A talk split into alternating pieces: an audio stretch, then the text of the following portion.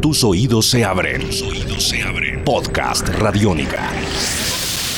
one of those things that you do to relieve the pain. But you know, as I expected, before I started doing heroin, it, I uh, I realized that I knew it at the beginning that it would be just, become just as boring as marijuana does. You know, like all drugs. After a few months, it, it's just as boring as.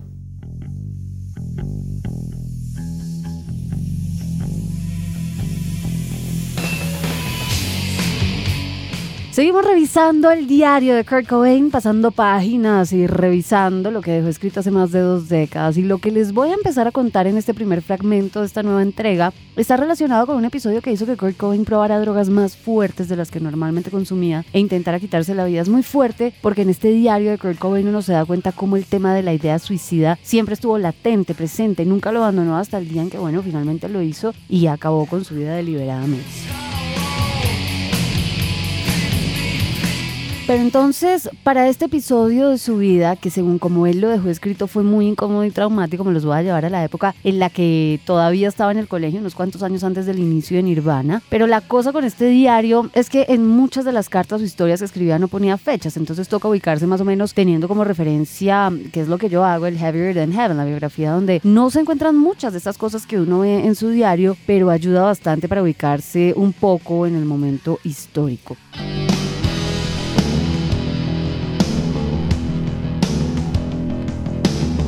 Esto pasó entre el 84 y el 85 más o menos según como le calculo, cuando él ya estaba terminando colegio y empezando Fecal Matter, su primera banda que no duró más de un año. Ojo, cabe advertir que el contenido es un poco fuerte y hay drogas y hay sexo en todo esto, así que si están por ahí con su hermanito chiquito, la hermanita, el hijo, el primito, la primita, pues tal vez sería mejor que lo escucharan ustedes primero antes de compartirlo con ellos y ya después deciden. Es que el otro día me contaba una amiga, Laurita, que todas las noches antes de dormirse oían estos podcasts del diario de Kurt Cobain ella con el hijo de su esposo. Entonces, de pronto este, mejor saltárselo, pero bueno, la decisión ya queda en sus manos. Yo cumplo con advertir. Así que bueno, en esta nueva página, él empieza diciendo, o escribiendo mejor, que ya el último recurso al que podía acudir para aclarar que aquella niña no tenía síndrome de Down ni ningún tipo de retraso, era que en el colegio Lakeside, es decir, en su colegio, no había ni nunca había habido, digamos que las facilidades para recibir a estudiantes que requirieran un tipo de educación especial. Hasta ese punto no se sabe de qué niña habla, pero ya dentro de poco se va a descubrir. Entonces dice que de hecho sus amigos Darren, Ace y Trevor estaban en clase con ella y era la misma clase que la de todo el mundo. Pero sí que había muchos, como lo dice literalmente, imbéciles ingenuos que le decían retrasada simplemente porque ella nunca hablaba, era muy callada.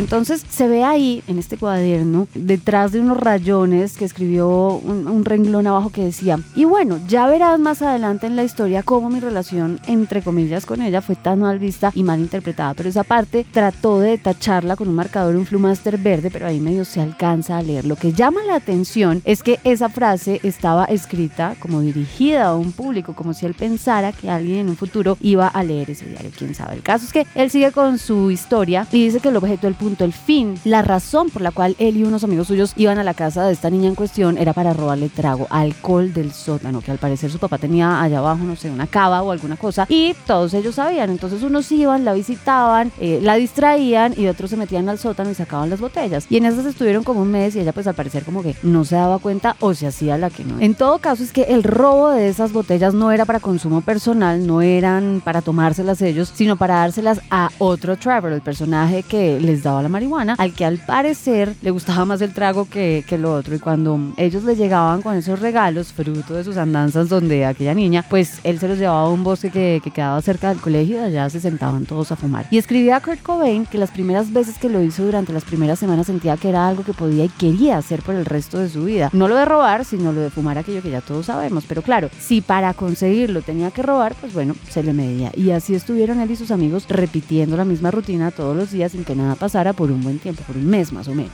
Y ahí voy a dejar esta primera parte de esta nueva historia que nos dejó escrita Kurt Cobain en las páginas de su diario personal, pero esto continúa.